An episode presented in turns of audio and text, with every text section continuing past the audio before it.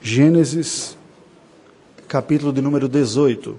Peço a sua atenção à leitura da palavra do Senhor que passo a fazer nesse instante. Apareceu o Senhor a Abraão nos carvalhais de Manre, quando ele estava assentado à entrada da tenda no maior calor do dia. Levantou ele os olhos, olhou, e eis três homens de pé em frente dele. Vendo-os, correu da porta da tenda ao seu encontro, prostrou-se em terra e disse: Senhor meu, se acho mercê em tua presença, rogo-te que não passes do seu servo. Traga-se um pouco de água, lavai os pés e repousai debaixo desta árvore. Trarei um bocado de pão, refazei as vossas forças, visto que chegastes até vosso servo. Depois seguireis avante. Responderam: Faze como disseste. Apressou-se, pois, Abraão para a tenda de Sara e lhe disse: Amassa depressa três medidas de flor de farinha e faze pão assado ao borralho. Abraão, por sua vez, correu ao gado, tomou um novilho, tenro e bom, e deu ao criado, que se apressou em prepará-lo. Tomou também coalhada e leite e o novilho que mandara preparar, e pôs tudo diante deles. E permaneceu de pé, junto a eles, debaixo da árvore, e eles comeram. Então lhe perguntaram: Sara, tua mulher, onde está? Ele respondeu: Está aí na tenda. Disse um deles: Certamente voltarei a ti daqui a um ano. E Sara, tua mulher, dará à luz um filho. Sara o estava escutando à porta da tenda atrás dele. Abraão e Sara eram já velhos, avançados em idade. E a Sara já lhe havia cessado o costume das mulheres. Riu-se, pois, Sara no seu íntimo, dizendo consigo mesma: Depois de velha e velho também o meu senhor, terei ainda prazer? Disse o Senhor a Abraão: Por que se riu Sara, dizendo: Será verdade que darei ainda a luz sendo velha? Acaso para o Senhor há alguma coisa demasiadamente difícil? Daqui a um ano, neste mesmo tempo, voltarei a ti, e Sara terá um filho. Então Sara, receosa, o negou, dizendo: Não me ri. Ele, porém, disse: Não é assim. É certo que riste. Tendo se levantado dali, aqueles homens olharam para Sodoma. E Abraão ia com eles para os encaminhar. Disse o Senhor: Ocultarei a Abraão o que estou para fazer, visto que Abraão certamente virá a ser uma grande e poderosa nação, e nele serão benditas todas as nações da terra. Porque eu o escolhi para que ordene a seus filhos e a sua casa depois dele, a fim de que guardem o caminho do Senhor e pratiquem a justiça e o juízo, para que o Senhor faça vir sobre Abraão o que tem falado a seu respeito.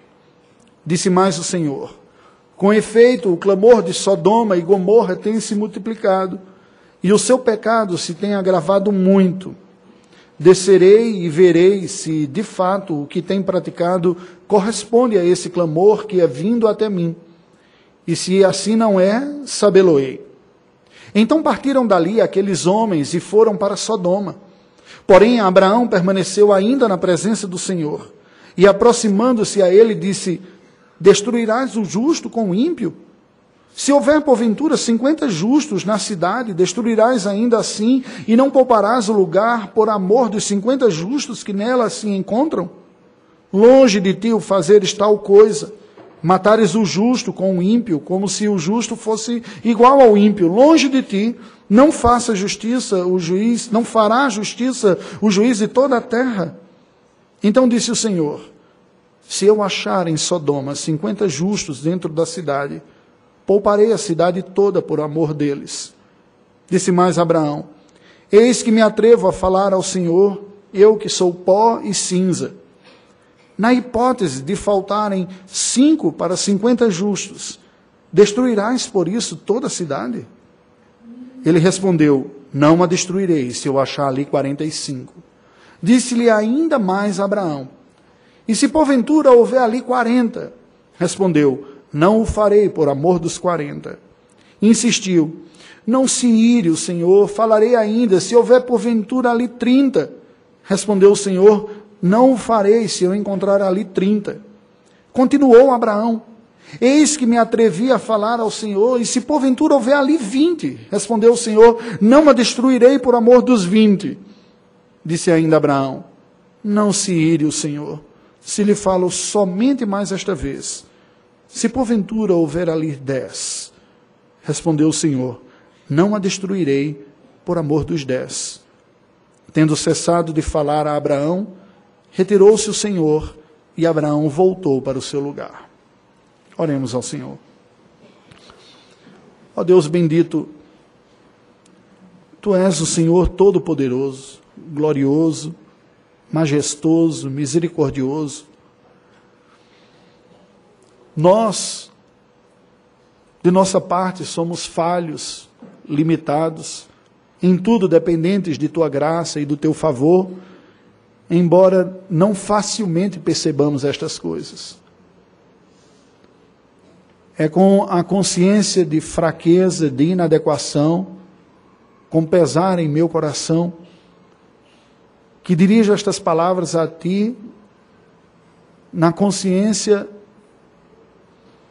de que a verdade do Senhor e o próprio Senhor estão muito além daquilo que temos condições de comunicar. Não sou um instrumento digno, Senhor Deus. Mas aqui está uma parcela da tua noiva, da tua igreja reunida. E dentre os quais me encontro eu. Somos carentes e necessitados de tua graça. A tua voz gera vida. E é nesta certeza, na certeza de que teu coração é um coração compassivo, e misericordioso, que te pedimos, não leve em consideração a nossa miséria, o nosso pecado, Senhor Deus, revista-nos com a graça iluminadora do teu Espírito nesse instante. Tua palavra foi lida e agora será exposta, assista-nos com a iluminação do teu Espírito, em nome de Jesus. Amém, Senhor Deus. Meus queridos, a misericórdia de Deus e a sua revelação aos seres humanos são atos universais. A intensidade dessa misericórdia, a intensidade desta revelação e a resposta que nós, seres humanos, damos a elas são distintas entre nós. Não apenas as percebemos e recebemos de maneira diferentes em nossa vida, como também respondemos a estas ações de Deus de formas distintas em nossa vida também. Sendo assim, eu lhe pergunto nesta manhã, como você tem percebido a misericórdia e a revelação de Deus à sua vida? São realidades que lhe tocam a mente, a alma, que enchem o seu coração de convicção, de esperança, de motivação adiante. Ou são simplesmente conceitos abstratos que são proferidos de um púlpito, num linguajar religioso, que muitas vezes o seu coração questiona e duvida destas coisas por perceber pouco a experiência destas realidades na sua própria existência? Ou mais, à medida que você percebe atos de Deus de revelar-se pela Sua palavra e pelo seu Espírito, e o conceito da misericórdia do Senhor sendo demonstrado ao seu coração e à sua mente, o que isso muda em sua vida? Como você responde a estas verdades? A nossa resposta à revelação divina e à misericórdia de Deus também revelada a nós, indica não apenas a natureza da nossa condição espiritual, o estado geral da nossa alma, mas também o estado específico, momentâneo, da nossa alma quando nos deparamos com esta realidade. O texto bíblico que nós lemos nos apresenta a situação de uma revelação especial de Deus. Abraão já era um homem bastante idoso, tinha seus 99 anos. Sara, 89 anos de idade. Alguns talvez nem quisessem chegar a essa idade daqui que estão presentes, né? Sabendo que alguns efeitos colaterais vêm com a idade avançada também, nós começamos a perceber um pouco antes. Senhor, eu não faço questão de chegar nisso aí não, se eu me promover antes, pode ser o sentimento de alguns.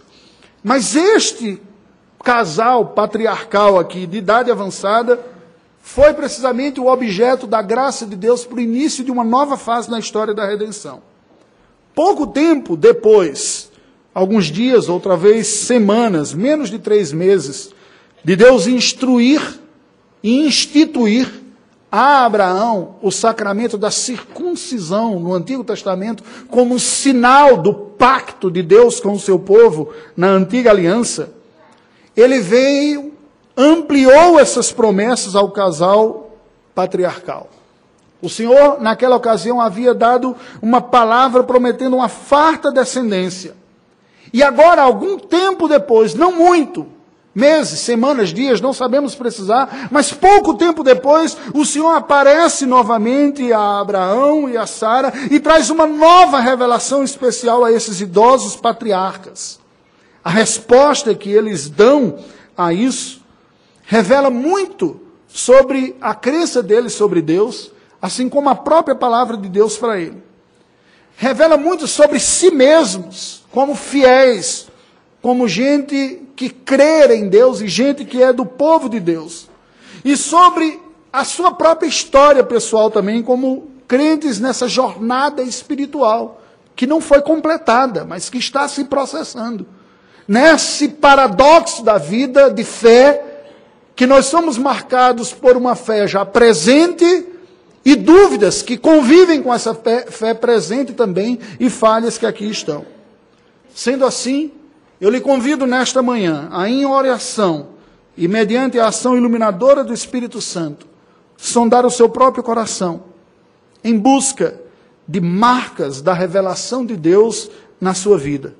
E nós faremos isso a partir da experiência dos patriarcas Abraão e Sara conforme nos registra o livro de Gênesis no capítulo 18. O tema da mensagem desta manhã é precisamente este: marcas da revelação especial de Deus. Leve isso em consideração.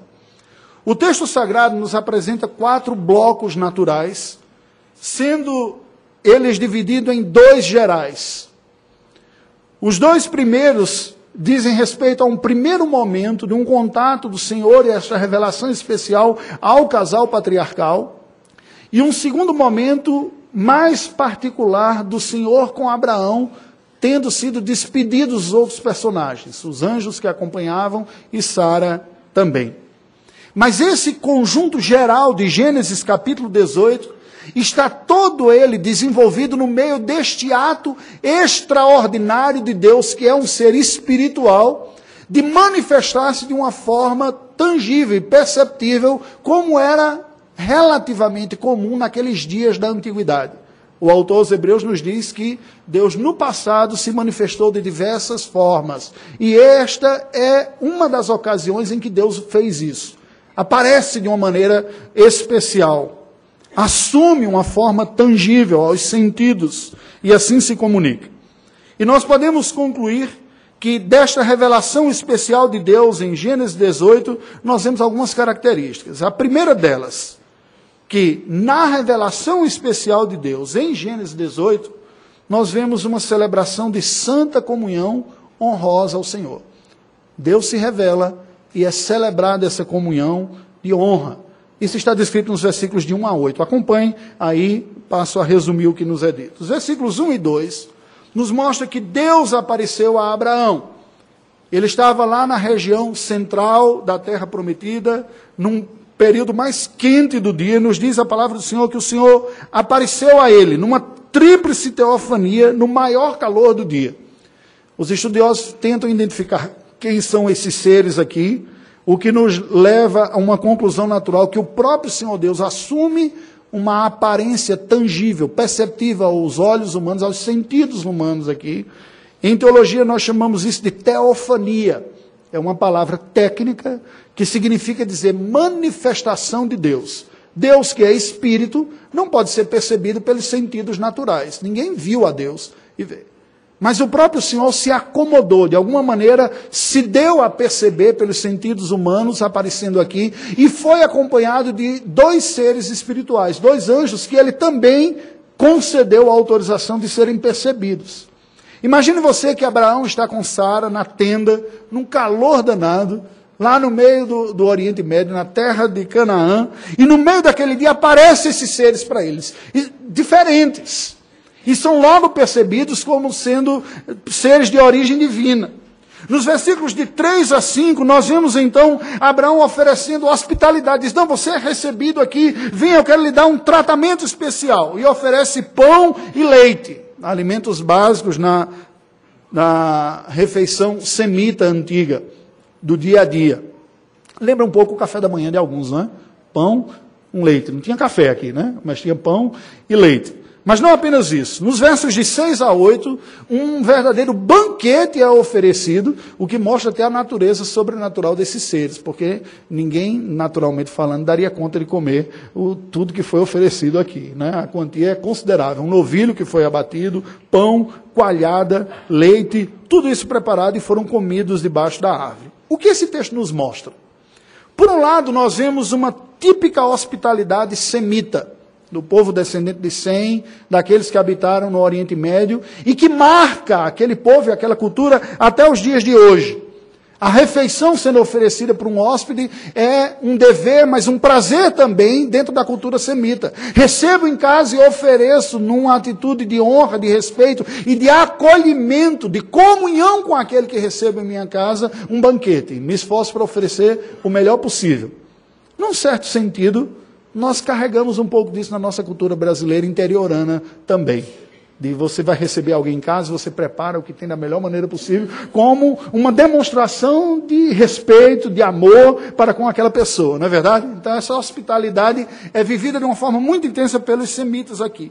Ele, Abraão então oferece uma farta refeição como expressão de honra a esses visitantes especiais, Deus e os dois anjos. Há uma celebração ali. Aqui não se trata simplesmente de matar a fome. Existe um laço social aqui presente de comunhão. Existe uma postura de honraria daquele que nós recebemos também dentro da hospitalidade. Esta imagem está presente na palavra de Deus e não é à toa que na nova aliança o Senhor institui uma refeição como selo da comunhão profunda entre Deus e a sua igreja, que é a ceia do Senhor, que nós até lemos a respeito no, no, na parte de instrução de fé. Qual é o ensino dessa parte? Há uma celebração aqui, litúrgica, de devoção, pois havia o entendimento de que eram mensageiros da parte de Deus, viva, que expressa sempre dois aspectos. Por um lado, Abraão e Sara têm aquela consciência da majestade divina. Esses seres são majestosos, são divinos, são especiais. Há este tratamento diferenciado, com deferência ao Senhor, mas também expressa uma comunhão especial em resposta. E veja que essas são duas características que marcam uma adoração litúrgica viva, onde de fato Deus é percebido como real. Haverá no coração do pecador aquele sentimento da majestade. Estou diante do Todo-Poderoso e glorioso aqui. Mas aqueles pecadores que são alcançados pela graça não apenas se espantam e temem, mas se sentem eficientemente atraídos a Ele. Eles não conseguem fugir da presença, por mais gloriosa que seja. Isso aparece continuamente na Escritura Sagrada. Quando Deus aparece a Moisés, o sentimento é semelhante diante da sassa. Um misto de temor e admiração, de espanto e desejo de intimidade e todos aqueles a quem Deus se revela pela fé haverão de sentir esta mesma realidade. O Todo-Poderoso está aqui, o Santo, o Majestoso, o Digno, tão diferente de mim, não sou digno de Sua presença, mas por outro lado eu percebo que Ele é fonte de vida, de graça e de poder, é perto dele que eu quero estar. E esta comunhão é o resultado natural destas percepções. Na revelação especial de Deus em Gênesis 18, nós vemos uma celebração de santa comunhão honrosa ao Senhor. Mas não apenas isso. Nós vemos também uma confrontação do coração com o evangelho da graça. Nos versículos de 9 a 15. Quando Deus, então, depois daquele momento do banquete, em que o Senhor que assumiu essa manifestação física, de uma forma misteriosa até para nós, e tomou parte daquele banquete, agora começa um diálogo com Abraão. Ele pergunta sobre Sara. E o texto sagrado nos diz que Sara estava atrás da tenda, ouvindo a conversa que Deus tinha com Abraão. Uma cena curiosa. Deus está falando com Abraão e ela. O que será que está falando? o que está sendo dito? E Deus diz: Olha, daqui a um ano você estará com um bebê em seus braços, conforme eu prometi, e filho do seu relacionamento com Sara. Mas o verso 11 nos dá um detalhe importante nesse texto.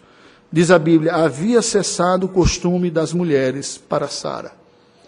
Nós sabemos que comumente a Bíblia usa uma palavra, expressões e palavras muito respeitosas quando o objeto a ser tratado tem a ver com sexualidade, com intimidades da genitália ou coisa desse tipo. O que a Bíblia está dizendo aqui não é que Sara não gostava mais de fazer compras, né? Passou, estou fazendo uma brincadeira politicamente incorreta, né?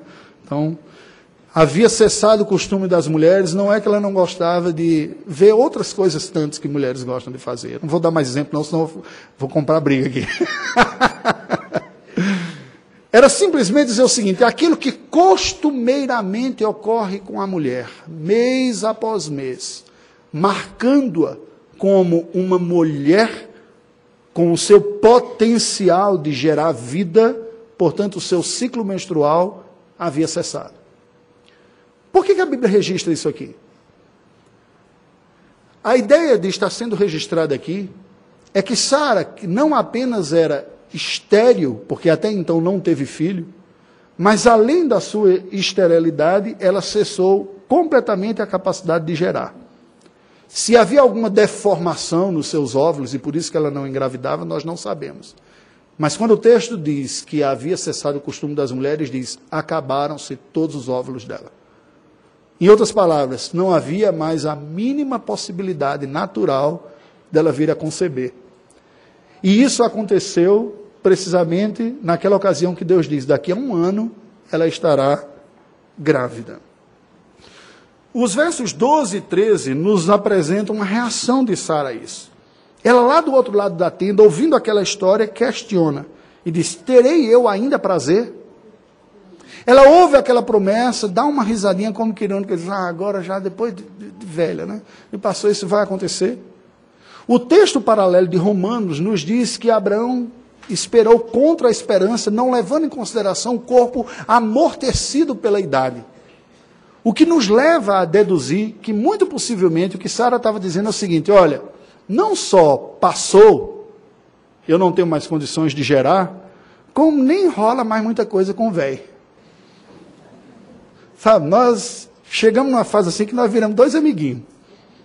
Não tem mais aquela coisa, ah, essa altura da vida. É esse ponto de uma linguagem respeitosa, né? que a Bíblia apresenta, mas é isso que ela está dizendo. E ela ri, ah, já não tem mais nada. Como é que vai acontecer aqui?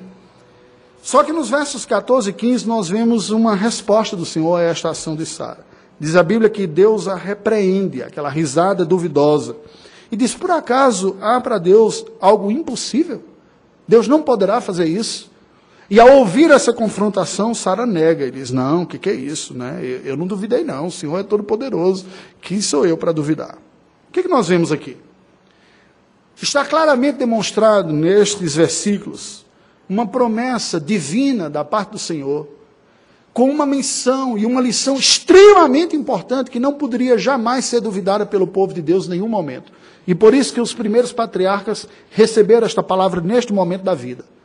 Sara, estéril e sem óvulo mais. É nessa hora que Deus entra e diz: Você vai engravidar. Por quê? Porque Deus está deixando muito claro aqui que a formação do seu povo é sobrenatural. O povo de Deus não é constituído por ordem natural por gênese natural, por capacidade de geração natural, não apenas biologicamente, mas também espiritualmente. Se houver um povo de Deus sobre a face da terra, será fruto de um milagre. E para que isso fique bem claro, o primeiro casal patriarcal, o Senhor escolhe uma mulher estéril e aguarda ainda esta mulher, que já era estéril, acabar todos os seus ovos para dizer: agora está na hora do bebê nascer. Em outras palavras, se vier gente daqui, foi um milagre de Deus. E o que é milagre?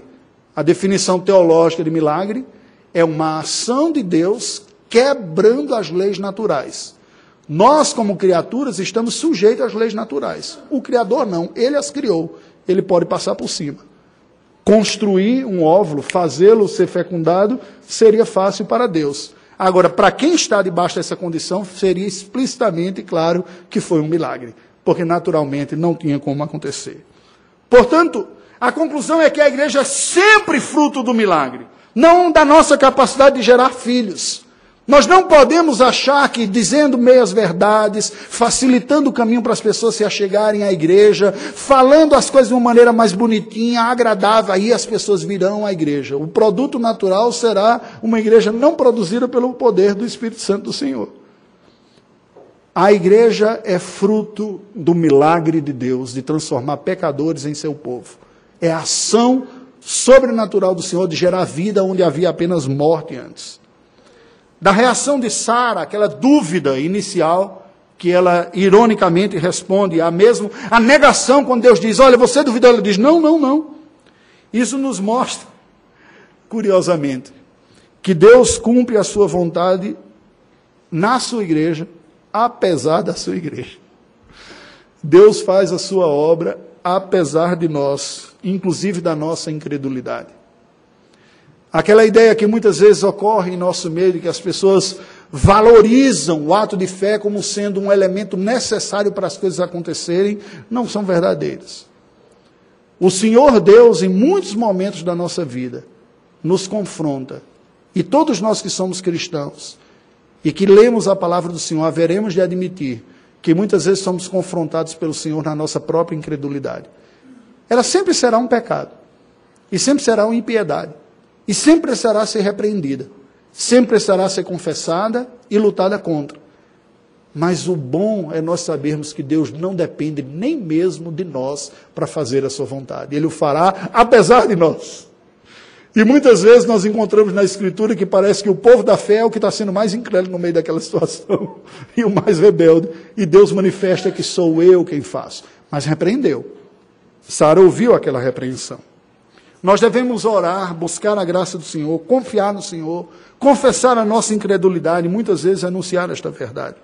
Na revelação especial de Deus em Gênesis 18, nós vemos uma confrontação do coração com o evangelho da graça. É uma confrontação porque houve uma incredulidade, mas é com o evangelho da graça. Deus está dizendo: virá, você terá um filho daqui a um ano. Oh, eu não acreditei. Oh, você não acredita? Não, que é isso? Eu não duvidaria. Sarinha de Jesus, sou crente, eu não duvido dessas coisas, não. Sara, eu e você sabemos que você duvidou. Muitas vezes nós temos um medo da, do impacto na vida de outras pessoas. Escondemos nossas angústias, nossas dúvidas, nossos temores, com medo de que pessoas se escandalizem com aquilo que ocorre dentro de nós. E muitas vezes nós nos sentimos incomodados quando alguém ou a própria palavra de Deus mostra para nós a nossa incredulidade. A nossa primeira reação, naturalmente, tende a ser como a Sara. Eu não sou assim. Eu não sou assim. Mas Deus nos conhece e Ele diz: Você é assim, mas ainda assim eu lhe amo. E ainda assim eu farei a minha vontade na sua vida. Mesmo você tendo essas falhas. Portanto, diante de Deus, gente, nós somos convidados não para disfarçar, não para justificar, não para racionalizar, simplesmente a admitir o que ocorre, as nossas limitações, nossas fraquezas. Quão libertador seria para todos nós aqui se nós nos preocupássemos menos com a nossa reputação e estivéssemos mais preocupados em sermos honestos diante de Deus e dos homens, sabendo que é Deus quem, na sua graça, nos inclui no seu projeto de redenção e ele não depende de nós nem do nosso sucesso para fazê-lo.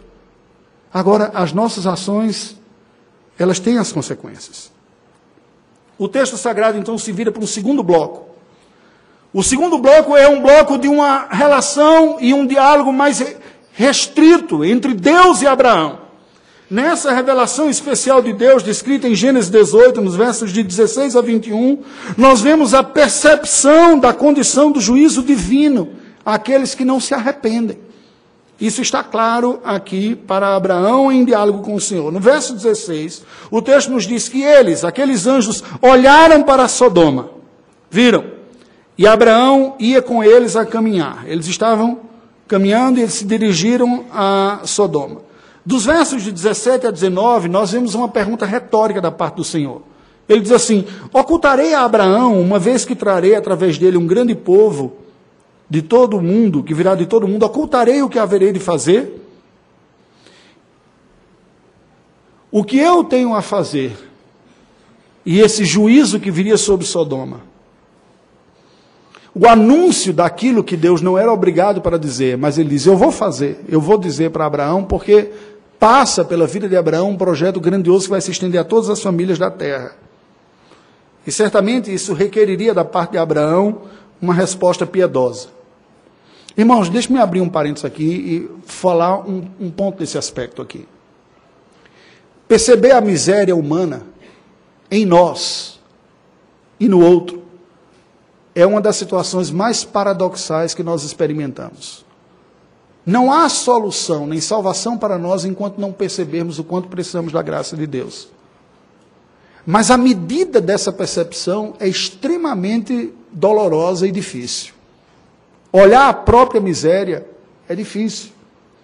Muitos de nós não suportaríamos, com certeza nenhum de nós suportaríamos se conseguisse enxergar todo o mal que habita dentro de nós mesmos. Por isso que Deus, pela sua graça, nos permite perceber parte disso. Parte que seja suficiente para nos levar à humildade, a reconhecer nossa própria miséria, as besteiras que nós fazemos, o impacto das nossas imperfeições e impiedades, e assim nos voltarmos para Ele. Se for muito, desesperamos e corremos o risco até de enlouquecer. Se for pouco, ficamos insensíveis, nos julgando melhor do que os outros. E quanto à miséria do outro, também. Perceber a real miséria daquele que está próximo a nós é algo extremamente difícil. Por um lado, somos tentados a nos sentir superiores, orgulhosos, e olha, eu não sou tão mal quanto aquela outra pessoa, olha como ela é desgraçada, olha as decisões que ela toma. Ou por outro lado, nós podemos sentir também um peso muito grande na nossa alma da miséria humana. E quando eu falo sobre isso, eu sempre me lembro da experiência que tive no campo missionário, quando visitando a Bósnia, conversei com algumas pessoas que participaram de guerra. E os atos, as atrocidades que foram cometidas, sendo narradas a viva voz de quem executou, causou um dos maiores mal-estares no meu coração até os dias de hoje. Como o ser humano é capaz, em algumas circunstâncias, de revelar um lado sombrio. Deus então se aproxima de Abraão e anuncia que o pecado, a maldade, a impiedade moral, sexual, de exploração social, tinha chegado num limite, subiu aos céus como um clamor, demandando um juízo da parte de Deus, uma resposta de condenação. Sabe, irmãos, qual é a lição que nós aprendemos disso aqui? Preste atenção. Embora Deus pareça indiferente a sua tolerância com o pecado expressa a sua longanimidade. Você pode dizer, por que, que não ocorre mais isso hoje? Tem tanta imoralidade, tanta impiedade, tanta coisa, por que, que Deus não lança um raio e acaba com aquele Congresso Nacional, por exemplo? Às vezes a gente tem esse pensamento, né? Já ouvi muitas vezes. Eu não acredito em Deus porque se ele existisse, ele tinha que destruir Brasília. Já ouviu coisa desse tipo assim? Por que, que isso não acontece? Porque Deus é paciente. O não juízo de Deus agora, manifesto agora, é o tempo do arrependimento de quem tem desobedecido. Mas até isso tem limite. A experiência de Sodoma é uma demonstração clara de que a tolerância e a longanimidade do Senhor, essa paciência, tem limites. E na história da humanidade também tem o seu limite. Haverá um tempo que Deus dizer, dirá: chega, acabou. Virá o juízo agora sobre a humanidade que se rebela contra mim, acabou. Aqueles que foram salvos, foram. E quem não foi, não foi mais. Completou o número da igreja do Senhor, acaba essa história. Por outro lado, ser alcançado pela graça implica compartilhar a percepção divina da condição espiritual das pessoas. Quando Deus diz, por acaso eu não vou dizer para Abraão? Preste atenção aqui, gente. Nenhum de nós é salvo para simplesmente ouvir a mensagem do Evangelho, dizer, ai que coisa boa, vou para o céu, estou com Jesus, é maravilhoso, tudo feliz e pouco me lixando porque ocorre do lado de lá. Isso é uma espiritualidade doentia e egoísta. A verdadeira espiritualidade não apenas traz benefício àquele que experimenta, mas ela machuca o coração porque ele se abre para perceber o mundo como Deus também o percebe. Quanto de nós não admitiria que a nossa leitura da realidade ao nosso redor está muito mais materialista, autônoma e ateia do que nós gostaríamos de admitir? Quando enxergamos as pessoas que cruzam a nossa vida no dia a dia, a Praça ABC aqui, a Praça 7, no ônibus, no carro, no ambiente de trabalho, e os enxergamos apenas nas categorias que quem não tem fé nenhuma os enxerga também. Concorrente de trabalho, patrão chato, vizinho mal educado, só nessas categorias. Agora olhemos para o Senhor Jesus, que quando olha a multidão, a Bíblia diz que ele se compadeceu e diz: eles são como ovelhas que não têm pastor, ovelhas desgarradas. E diz aos seus discípulos: erguei os olhos e olhai os campos que eles estão brancos para a ceifa. É a mesma multidão que pode ser enxergado por nós somente naquilo que elas dizem para nós e que de fato são os valores do nosso coração, são concorrentes, são pessoas, são gente que nos dá dor de cabeça. Como você enxerga o outro? O que esse texto nos mostra é que por caminhar com Deus, Abraão teve o seu entendimento aberto para perceber a condição espiritual das pessoas também e sua necessidade. A cristandade, como projeto cultural, parece ter morrido. Não me parece haver mais nenhuma nação significativa sobre a face da terra que tenha as suas leis governadas pela influência da palavra de Deus. A imoralidade, a intolerância à fé cristã têm dominado o mundo ocidental. Como você vê isso? Nós somos chamados a nos santificar, mas também buscar resgatar o um mundo que vai pouco a pouco e cada vez mais, e não pouco mais, agora mais rapidamente, virando as suas costas contra Deus. Por fim, o último ponto. Na revelação especial de Deus em Gênesis 18, nós vemos uma intercessão como serviço de mediação entre Deus e os perdidos. Isso está descrito nos versos 22 a 32. A Bíblia nos diz que partiram os homens e Abraão permaneceu ainda na presença do Senhor.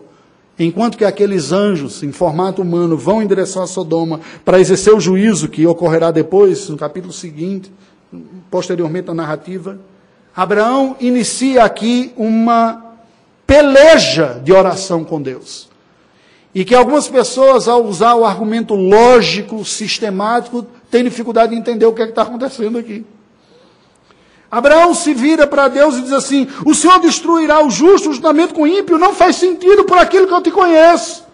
Tu és justo e tu és misericordioso. A tua justiça demanda a condenação de pecado e do mal que está tomando conta, mas a tua misericórdia e o mesmo senso de justiça impõe algum limite, algum freio para isso. Irmãos, questionar Deus nos seus atributos, ou o sujeito é petulante, ou ele tem muita intimidade. Eu tenho a impressão que é a intimidade que está ocorrendo aqui. Abraão chega dentro do Senhor e diz: Senhor, o Senhor é justo, mas também é misericordioso. Há toda uma cidade desgraçada em miséria e imoralidade ali mas tu és misericordioso. E ele inicia um diálogo de oração aqui com o Senhor que parece uma negociação, não é? Uma barganha. Se tiver 50, o Senhor não vai destruir? E Deus diz: Não, por amor de 50 não destruirei. E se houver 45, o Senhor vai destruir? Não, não destruirei. Me permita falar mais uma vez. Todos esses, esses pedidos obsequiosos mostram que ele tem a consciência de que Deus é soberano, é Ele quem manda. Aqui convém só suplicar e pedir, diferente do petulante. Aquele que faz a oração do revoltado, que põe Deus contra a parede, tem um espírito bem diferente desse daqui. Esse está humilde, mas ele vai insistindo nesse ponto. Até que chega no número de 10. E o Senhor não mais responde.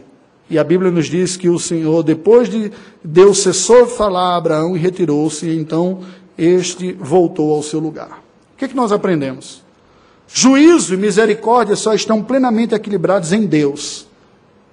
Nenhum de nós consegue fechar essa conta com equilíbrio bem. A tendência nossa é errar a mão de um lado ou do outro. Quantas pessoas que você não conhece que tem uma palavra dura de juízo, de medição, de legalidade, que parece que ninguém passa na conta da linha dela? E quantos outros que levantam a bandeira da misericórdia e parece que tudo passa debaixo daquilo pelo amor, pela misericórdia, pela tolerância? E cada um desses atributos usados sem ser temperado pelo outro é uma distorção. Mas como a gente encontra esse equilíbrio? Olhando para Deus. Porque naturalmente não conseguimos. Naturalmente projetaremos na nossa relação com o próximo aquilo que domina o nosso próprio coração. Se é um sentimento orgulhoso de superioridade, tenderemos a ser mais duros. Se é um, um, consciente, olha, ninguém é tão bom assim, a gente pode ser permissivo demais, porque ele diz, não, eu não vou ser hipócrita e exigir do outro que eu mesmo não faço. Mas aí baixa o padrão que não é o padrão da parte de Deus. E Abraão, então, conversando com o Senhor, nos mostra essa realidade. Aprendemos também sobre o sacerdócio universal dos crentes, como vida de discípulos de Cristo. O Senhor Deus mesmo usa a sua igreja. Nós devemos agir como esses discípulos. Deus é soberano, mas preste atenção. Ensina-nos o texto sagrado aqui a doutrina da providência.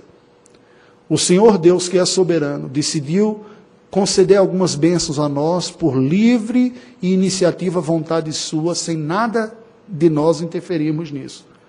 Mas há muitas outras bênçãos que Deus decidiu nos dar, como nós tomando parte dessa história, na ação e na oração. É sempre a soberania de Deus que vai manifestar, mas algumas como resposta. Nós devemos agir dessa forma. Percebam que, quando Deus aparece para Abraão, nessa teofania, nessa aparência humana, isso nos mostra a necessidade que o ser humano tem desta mediação, desta revelação de Deus de forma mais clara. Mas isso ocorreu plenamente apenas na encarnação de Jesus Cristo. Jesus é Deus vindo ao nosso encontro perfeito, não é mais uma teofania. Ele virou homem, ele se fez gente, e nós encontramos em Cristo Jesus essa aproximação e essa revelação plena de Deus. Não estamos mais perdidos sem saber onde encontrar Deus. Em Cristo Jesus nós o encontramos. Por isso que o verdadeiro cristão, ele está satisfeito com Jesus Cristo e não busca uma outra mediação que não a de Cristo Jesus. O Senhor Jesus nos mostra perfeitamente quem Deus é e Ele nos comunica também quem nós devemos ser.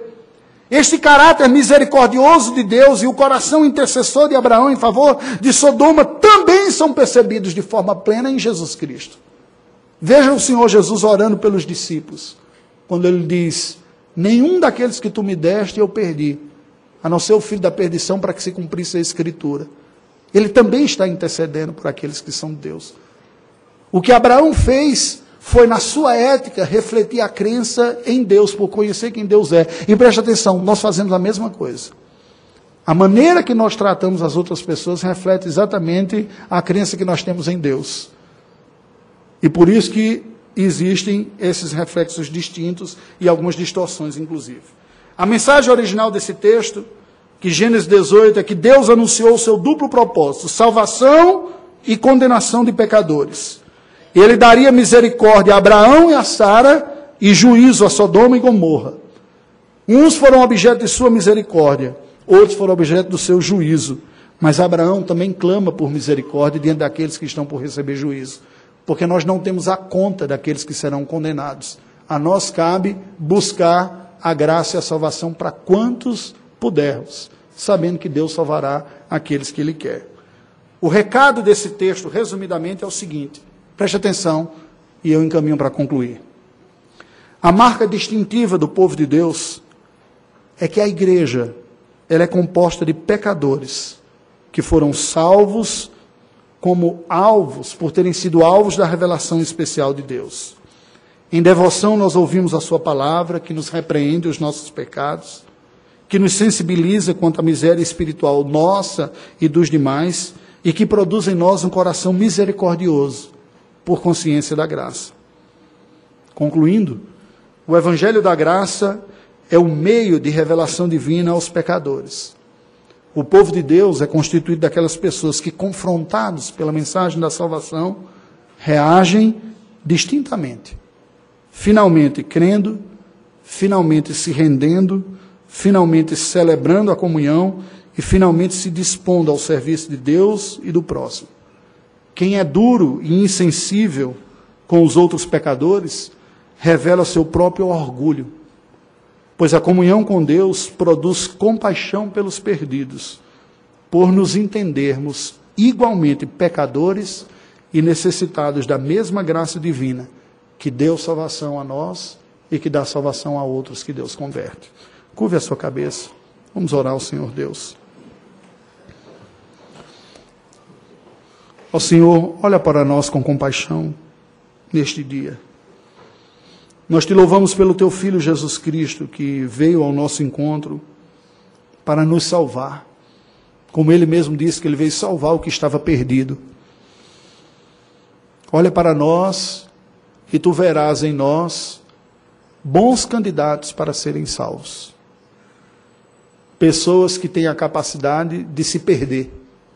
Todos nós aqui de fugir, de resistir, de decretar autonomia e independência. Como Sara, muitas vezes somos incompetentes e incrédulos. Mas como Abraão, somos chamados por ti, visitados por ti.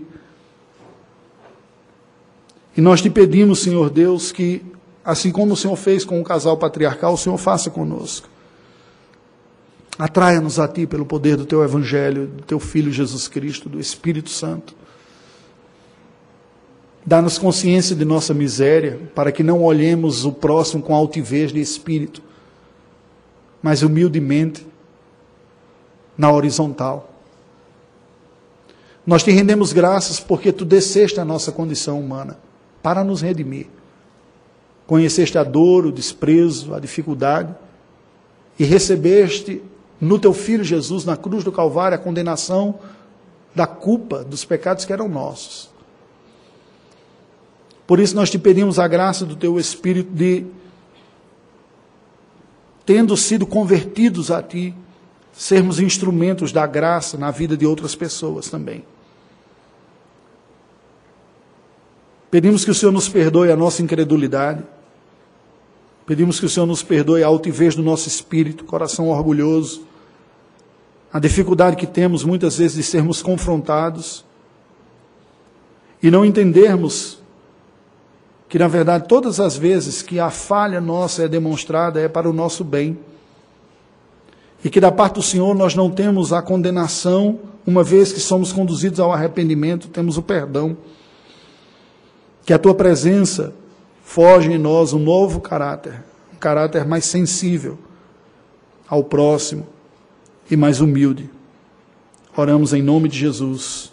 Amém.